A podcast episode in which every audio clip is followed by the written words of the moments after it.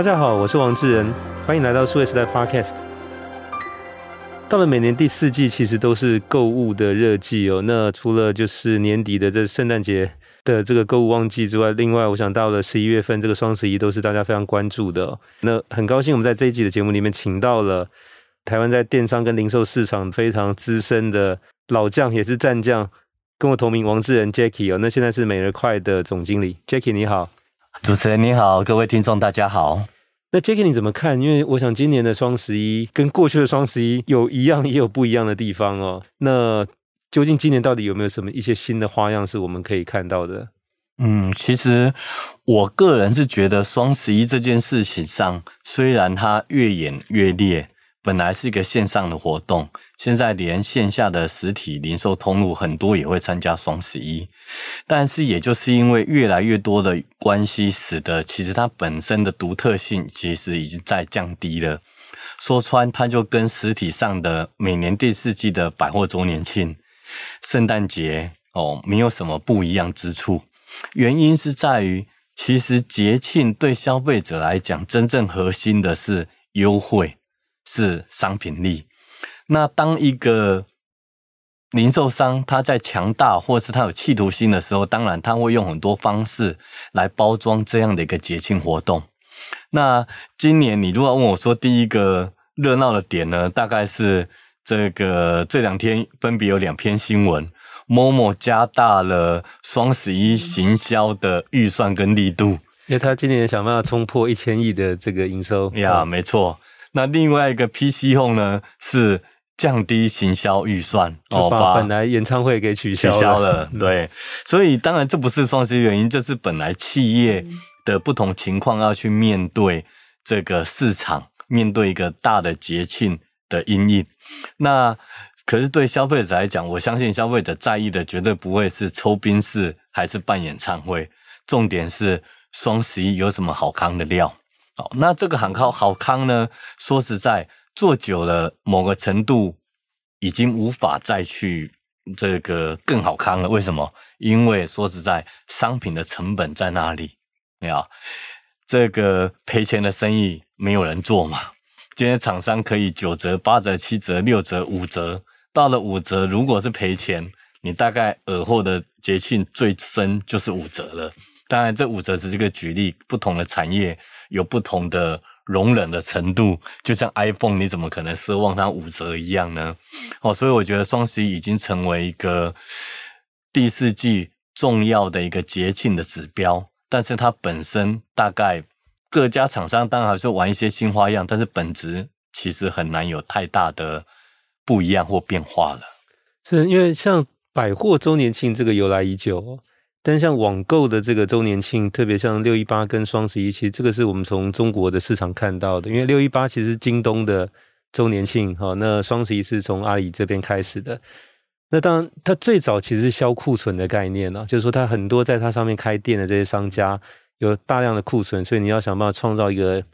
好玩的这个名义，然后大家一起来，然后用一个平时折扣可能没有那么大，但是到了这一天我就给你，比如说五折之类的。想办法把库存销掉，这是刚开始我们看到的。那到后来，其实会变成它其实是一个很庞大的一个预购的活动，就提前一个月我就广告。那你如果有兴趣的消费者，比如你来可以先预定。那甚至如果说你愿意先交百分之十的定金的话，你可能后面可以用七折或六折的方式买到。所以这个就变成说，先从消费者这边先收定金，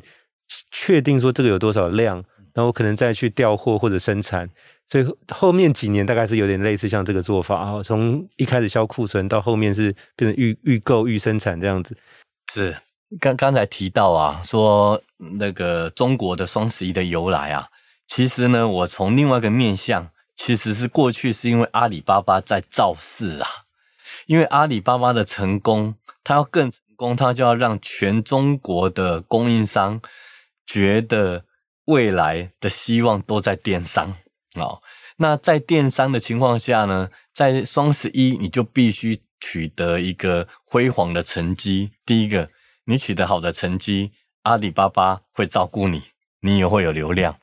第二个，教你说，即使你赔钱没关系，你利用双十一取得大量的客户，那你双十一赔钱取得客户过了以后呢，你再慢慢透过数据，透过会员的经营去喂养，去取得这个。未来会赚钱的业绩，就等于把赔掉那一部分当成是获客成本的这个投入，这样子。是，嗯，那用这样子来创造一个阿里巴巴非常成功的一个节庆。那为什么说它造势呢？它造势就是为了要让更多人一定要挤上淘宝、挤上天猫。有这么多人想进入淘宝、天猫做生意，在竞争之下，当然厂商就愿意杀六折、杀五折来做，那就会起起。引起一个循环，消费者因为五折趋之若鹜，那厂商看到哇，想不到这个一天可以做十亿、一百亿、一千亿，厂商也趋之若鹜。所以，如果各位还有印象的话，前几年老是要去宣布双十一开跑，十分钟业绩做多少了，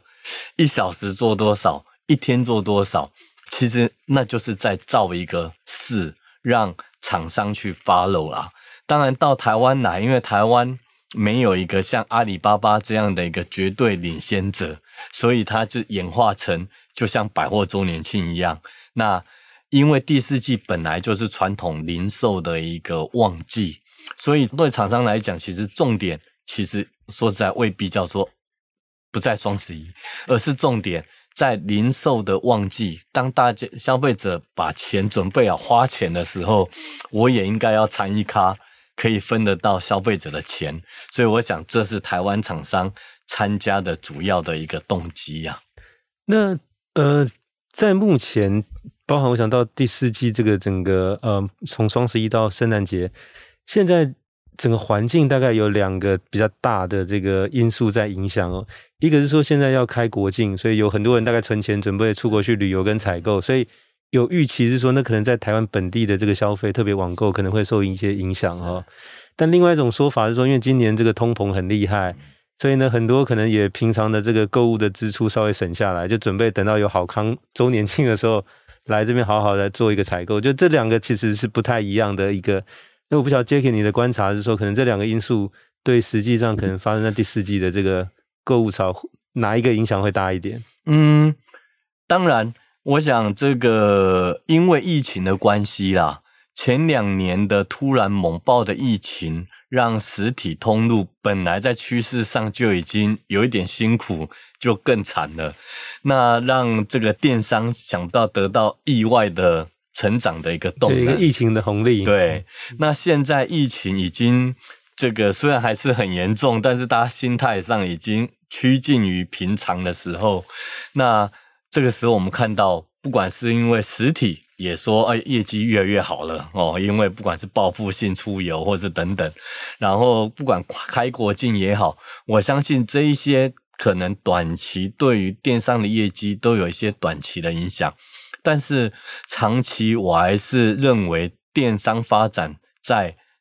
这个未来的一个中长期，其实还是呈正面的。哦，那当然，短期你说开国境这个能够影响的范围，我个人是觉得还是有限呐。那主要是因为这个，就算出国了，也不可能讲夸张一点，不可能连卫生纸、矿泉水都从国外买回来吧？哦，你可能买的是一些奢侈品啊，或等等，所以我觉得它会有一些影响，但是影响不是那么的大。那长期来讲，我还是看好电商的一个。发展，因为电商对消费者实在是太方便了。譬如说，以出国来讲，可能也是对电商的正面啊。为什么呢？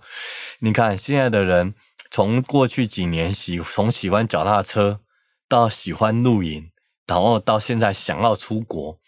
当他把放假时间拿来做这些休闲运动，不就是减少了去实体购物的时间吗？我要把我仅有的假期拿来做更好的享受。这个时候，当然偶尔的购物还是蛮爽的啦。但是，一般日常生活的购物，其实交给电商，其实会更方便一点。哦，那第二个，电商跟实体其实有一个很大的差异啦。譬如说，举例好了，我举个例子，我在中秋节的时候，朋友来我家，我要去买个那个那个卡式瓦斯炉啊，大家吃火锅，那结果忘了上网买。当天当然网络一定来不及了，那我只好去实体的两三个山西通路去买。这两三个通路山西通路呢，可能因为卡式瓦斯炉不是太热门的商品呀，所以不一定有货，不一定有货。有瓦有卡式瓦斯炉的没有瓦斯。第二，有货的也只有一个品相一个选择。可是我若早一天在网络买呢，我有一百种选择哦。那所以这其实这是这实体跟虚拟双方先天的一个差异啦。再怎么快，网络再快也没有实体马上买得快。但是实体不管你空间再大，也没有网络的空间来得大。所以为什么我说还是看好网络的这个方便性，以及对人人们会追求更多的休闲活动，网络可以帮助他更方便哦。这件事情上，我还是看好电商的一个长期发展。是。那这个零售，不管是实体零售或者线上零售，它其实都不断的要去创造消费者的便利，然后刺激他有这个购物的念头。那这个其实跟他是呃网络或者实体其实差别不大，就在于就是说你有没有一些好的想法、创意产生哦。那 Jacky 这边有没有观察到说，那有没有现在在哪一个零售的领域里面有什么新的一些比较好玩、有趣的事正在发生？它又能够对消费者来讲，我想可能不是所谓的。呃，主流大众的消费者，而是说针对特定的消费者形成某些诱因，然后吸引他们购买的这样的一个变化。你的观察有没有像这样的事情在发生？有的，在电商这部分呢，我这几年看到的趋势是，过去的电商集中于。集中在大型的电商，我想不管是美国的亚马逊啊，中国的什么京东啊、阿里啊、淘宝啊、等等，嗯、台湾的虾皮啊、Momo 啊，过去这些大型的平台都是想办法取得最大的流量、最多的商品，然后拼转换率，拿来成就一个最大的一个零售平台。那这件事情呢，要继续循这样的一个方式走下去，说实在，越来越难了。那个应该是大者恒大，大概就是往少数几个再继续集中。对，一大者恒大，嗯、二是因为你在想挑战大者的时候，你要取得流量，你的成本第一个越来越高，第二个转换率其实越来越差。啊、嗯，第三个现在还有 cookie 的问题哦，所以你要去依照过去的方式取得大流量。因为你的成本已经比十年前的它高了十倍都不止，不是价格贵十倍，因为你再乘以转换率变低，其实你的成本是大于十倍的，所以你很难再去做这件事。这几年我观察到一个很重要的现象是社群电商的一个崛起啊，当然社群电商说穿了，在大陆叫社交电商啊，它最主要核心都是发挥人跟人之间的影响力。那这样的电商，它当然它有很多的面向来存在，包括传统的就是，譬如说找 KOL 贴文的导购，这也是一种社群电商。第二，像小红书这种内容的导购，这也是一种社群的一个电商。第三呢，大概就这两年也很火热的叫网红经济哦。那可是也不一定网红哦，其实任何素人。都可以发挥自己的影响力，所以在大陆可能有叫微商，在台湾这几年也很火红的，叫做这个团购团妈哦。那甚至呢，还有一个叫做直播带货哦。当然，两岸的数位环境不一样，产生的直播带货其实也不一样。在大陆最早直播带货最强的，其实就是在淘宝上面。有，可是以如果到现在为止，大陆三大的一个直播带货是淘宝、抖音跟快手，可是，在台湾呢，其实最大直播带货在 FB，不会在虾皮跟 Momo 上面。哦，那为什么呢？因为台湾的社群的主流其实是 FB 跟 IG，Momo 跟虾皮不是让你去经营社群的。所以我要发挥社群的力量的直播要在哪做？当然就应该在 FB 跟 IG 做。那但是因为 FB 本身的商业开放性比 IG 来得高，所以 FB 目前还是主要的直播带货的一个主要的一个渠道啦。哦，所以我看到的是社群电商，其实这个在未来，而而且社群电商其实就是现在另外一种名词叫做 D to C 嘛，就是你直接对消费者，而且他可能是直接你的粉丝直接变客人，或是你的朋友直接变客人，所以在这情况下，你如果能够经营好客人，是不是你就更不怕 cookie 的问题？因为你是直接锁定到服务到你的粉丝也好，或是你的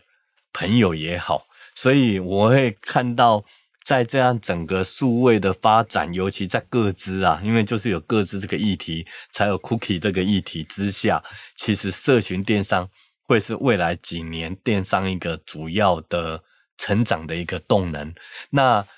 更重要的是，过去的流量因为门槛高。只适合大型企业资源大人可以做，但是现在的社群其实每个人多多少少都有社群的影响力，所以这样的社群电商其实是适合大型企业，但是也适合小型企业去投入的。所以为什么我会说它是未来几年我看到电商的一个主要的成长动能？这边现在产生的这种所谓的。社群电商大概会是什么样的类型？因为 Jacky 像你的这个美而快的公司，其实就我所知也跟蛮多网红有合作嘛。那到底怎么去挑选，就是你要合作的对象，然后又用什么样的形式来合作，把它开发成所谓的社群电商呢？呀、yeah，是美而快这几年在做的，其实也是社群电商里面的一个网红电商啊。但是我们的做法跟传统比较不一样。那过去的企业大部分跟网红合作，不外乎从传统的业配哦，那找到觉得找到一个这个粉丝够大适合的网红，那就用业配来帮他宣传商品，或者直播直播带货哦，或是抽成这样子的。嗯哼。那我们的合作方式其实是找网红来合作一个品牌，我们希望能够帮网红能够延伸他本身的。生命力哦，但不只是在网红本身，而是可以共同创造一个这样的一个专属于网红的一个品牌。所以我们的做法是要让网红自身来做，那我们来协助他，而不是传统的找网红来挑我的衣服，然后你拿去卖，我给你业配的收入，或是我给你分润。为什么呢？因为这些东西未必适合他。其实现在的年轻人，他需要的其实是更分众、更属于自己喜爱的风格跟需求，越来越不那么大众化。所以这件事情刚好可以符合现在年轻消费者的一个需求。那我们又可以帮助网红去延长他的一些个人的影响力的生命。所以我们采取的是跟网红来合作他自己的品牌。所以跟我们合作的网红品牌呢，这些商品一定要是他自己设计的，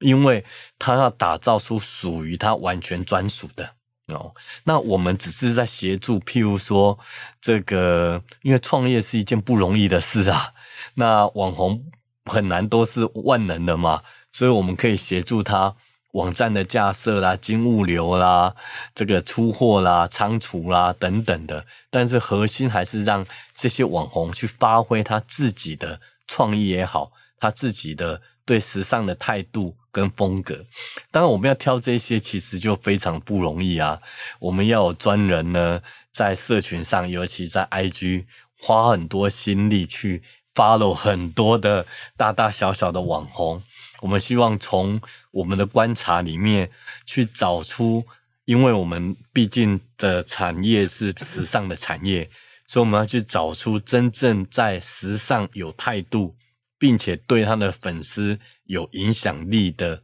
网红来合作，并不是只要漂亮、只要粉丝数多就是可以合作的一个对象啦。嗯。等等，也是在发掘可能新的这个所谓的明星设计师，但是说是从网红这个圈子里面是开始。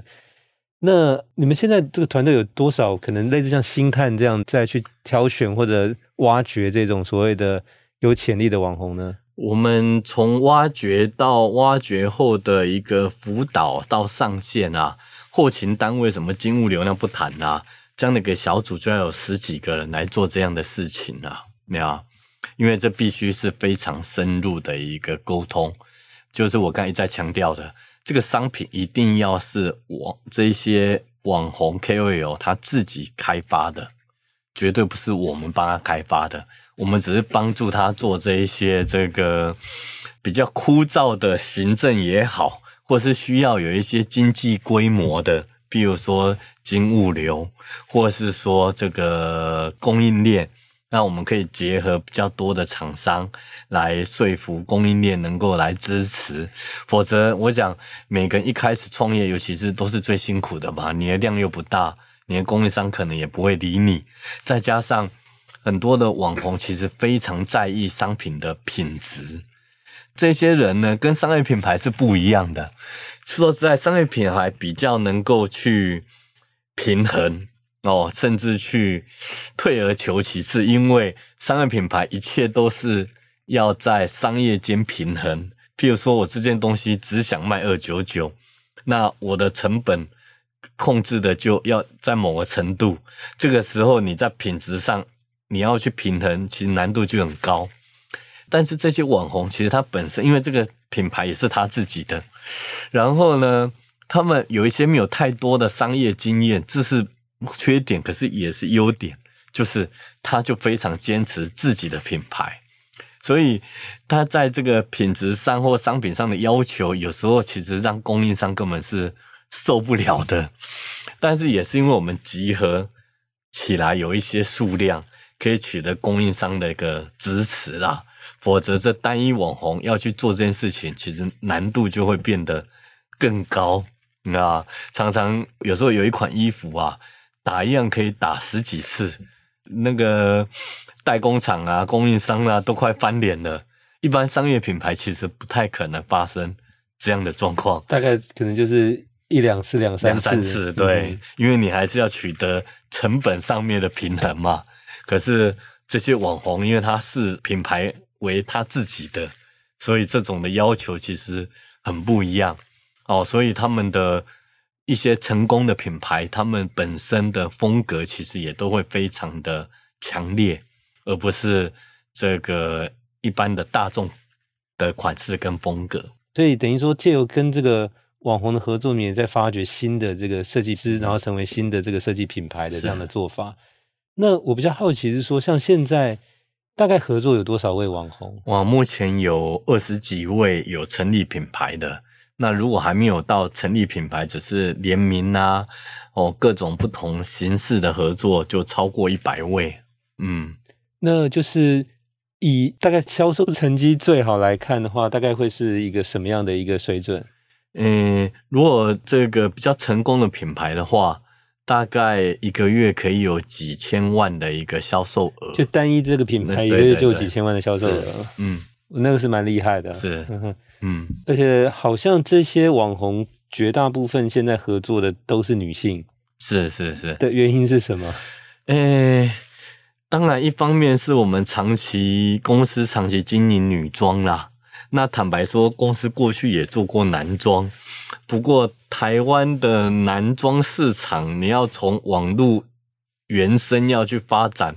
实在是相对难度高很多啦。哦，那主要我我讲，主要我观察有两个原因，一个是市场的规模，哦，男生购买衣服的频率大概不到女生的六分之一吧，那就产生了第一个，这市场规模。那第二呢，男生在购买服饰的品牌选择其实比较极端。那有一种呢，他把衣服当成是生活必需品，没办法，我就一定得穿，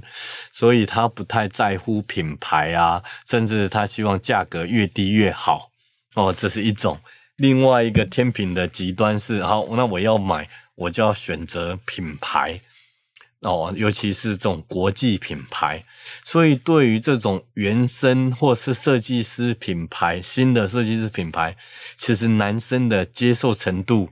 比女生低呀、所以我们就比较都专心聚焦在女装的市场。对，我想一般可能男性还是被认定比较是属于功能性购物，是就是说他会强调那个价格或者说它的必要性哦。是。那女性大概当然就是可能情感性购物这个比重是比较高，是所以有可能为某些认同的风格是或者某一个可能对象而去花钱去购买这个相关的产品哦。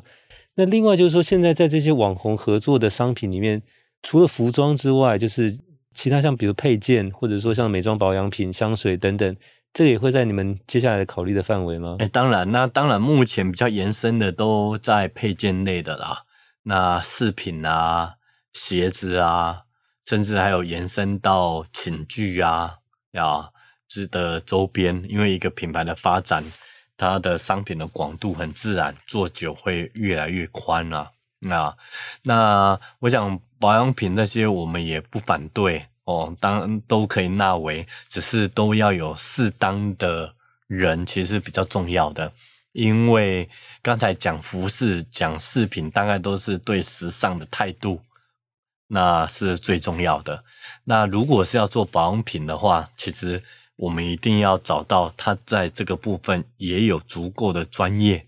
哦，不只是社群的影响力。我想这样才会去名副其实打造一个真正好的品牌，而不是只是看到市场的机会。我们绝对，因为这毕竟都是建立品牌，不是卖商品，所以在品牌的层面其实是有很多要顾虑的。虽然我们都想做。其实现在的消费者其实也是越来越聪明啊，现在已经不是几十年前那种追星的时代，明星说什么好就什么好。所以他们虽然会追逐一个 follow 一个网红，但是其实消费者也非常聪明的在说实在在观察网红哦，他的这个对时尚的态度是不是真的理解，是不是真的喜爱，他也在观察这些网红的一个作品哦，是不是有达到。这样的品牌，否则啊，说实在，捧场只会捧一次啊。那你一个品牌，像我们很多品牌，已经做一年的、两年的、三年的，为什么都还能够持续维持好的成绩，甚至都还在持续成长？那就不是靠捧场了，而是它的品牌也好，或产品本身，其实要能够支撑他对这个品牌的一个理想，才能够去说服客人的。所以这个网红本身也要不断充实，然后与时俱进嘛，要一直要能够产生一些新的好的想法，让追随他的粉丝也有持续追随下去的理由，而且甚至就是说能够持续掏腰包出来去购买这个产品。嗯，那在社群电商这一块，就除了刚才我们谈到，就是说在网红这个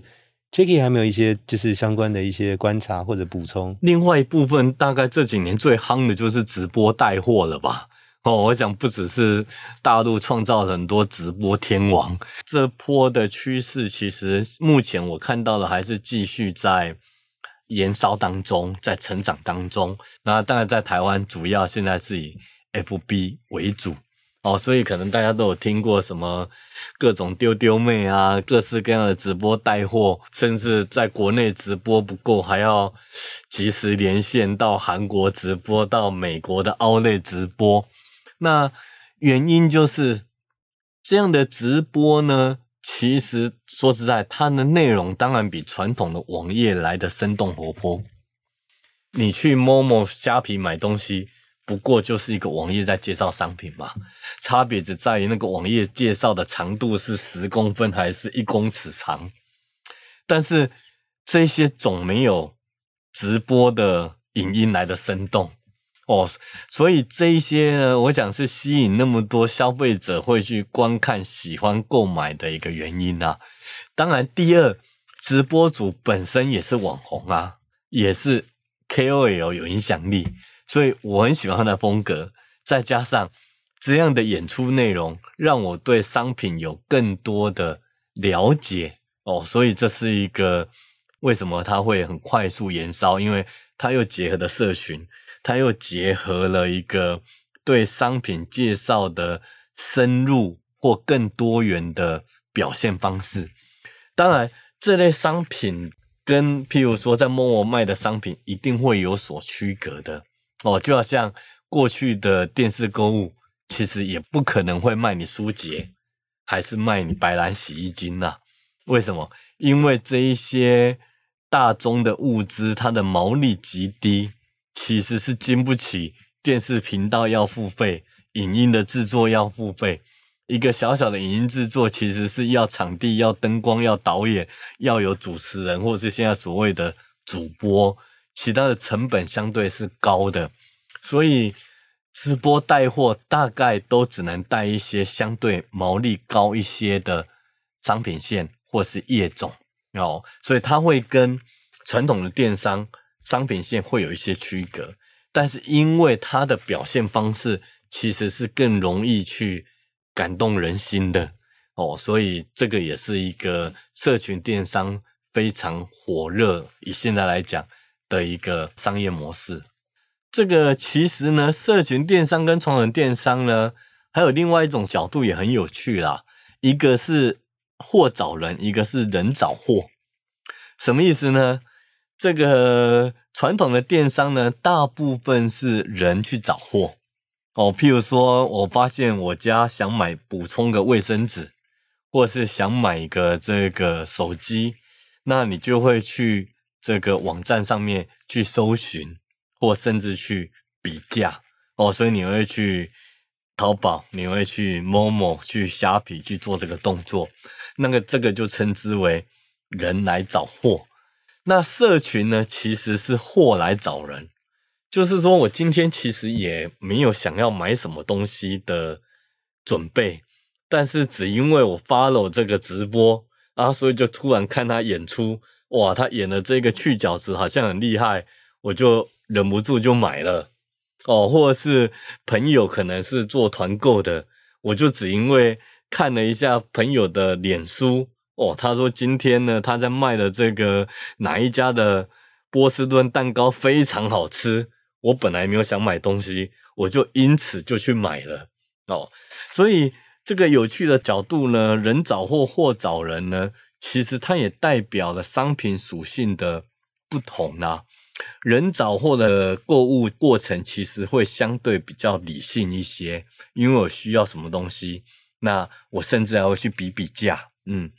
那货找人呢，其实是比较在情感面向的。我有可能就因为这个直播、嗯、比较冲动型，对，比较冲动型，他、嗯、演出好像很好吃，嗯、我忍不住就买了哦。所以为什么说商品属性其实也会有很大的不同，但是刚好两者可以互补，全方位的去满足消费者 购物的潜在跟需要。好，那我们今天很谢谢美乐块总经理王志仁 Jacky 到我们 Podcast 节目来分享，就是说对于整个电商的新的发展。那不管是我们接下来要面对的这个双十一购物节，或者是他刚才谈到的分享的是关于社群电商的新的这些变化，我想都对我们来讲就是有很多的一些新的观察跟收获。谢谢 Jacky，谢谢谢谢自然，谢谢大家，也谢谢各位听众的收听，希望大家会喜欢这一集的内容，欢迎给我们点赞转发，也请持续关注和留言，我们下期再会。